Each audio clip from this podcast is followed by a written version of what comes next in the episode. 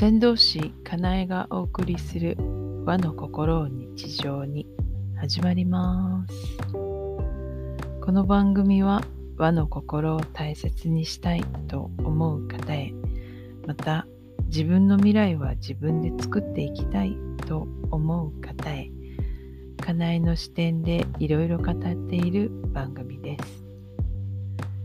はい。今日は31日え、ー、と、31日はですね、私、日めくりを2つ使っていますが、壁に飾っている日めくりは、何て書いてるかというと、いつもは文が、文章が、文章っていうほど長くないかな、1文ぐらい、格言のようなあのものが書いてるんですけど、31日は、命という字が書かれています。命。漢字で一文字、命ですね。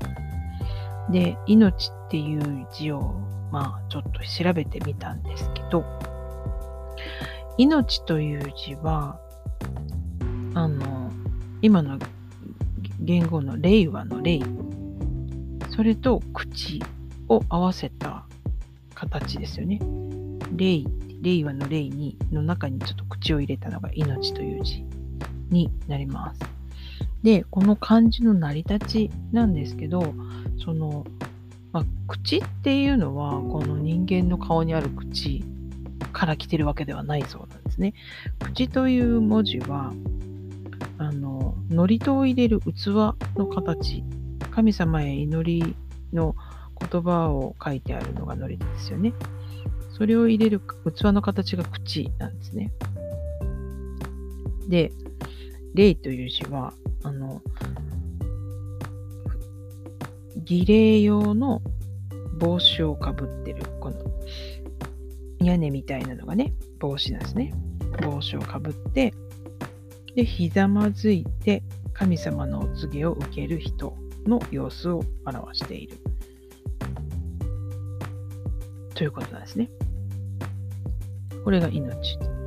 だから神様のお告げ、お告げとか言いつけっていう意味がもともと命っていう意味なんですって。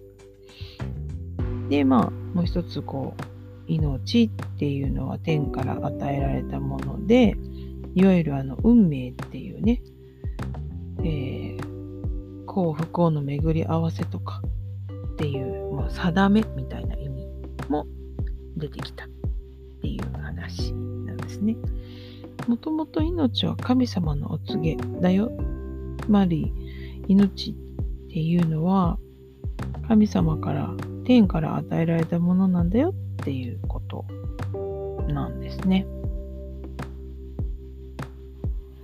まあそう言われてみればそうなんだろうなと。神様に対してひざまずいて祈りとを唱えているっていうのがこの命という字の成り立ちだそうです。で、その命、ちゃんと運べてるのかな？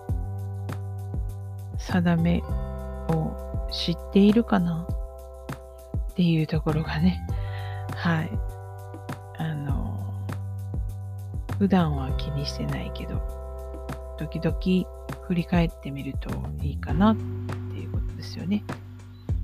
まあ何が言いたいかというと命っていうのは神様から受け継いだ与えられたものなんだよねっていうことを忘れずにいたいですねということでした。はい。今回は命についてこんな感じですかね。あなたはどう感じられましたか？よかったらボイスメッセージお待ちしています。ではまた、先導しかなえでした。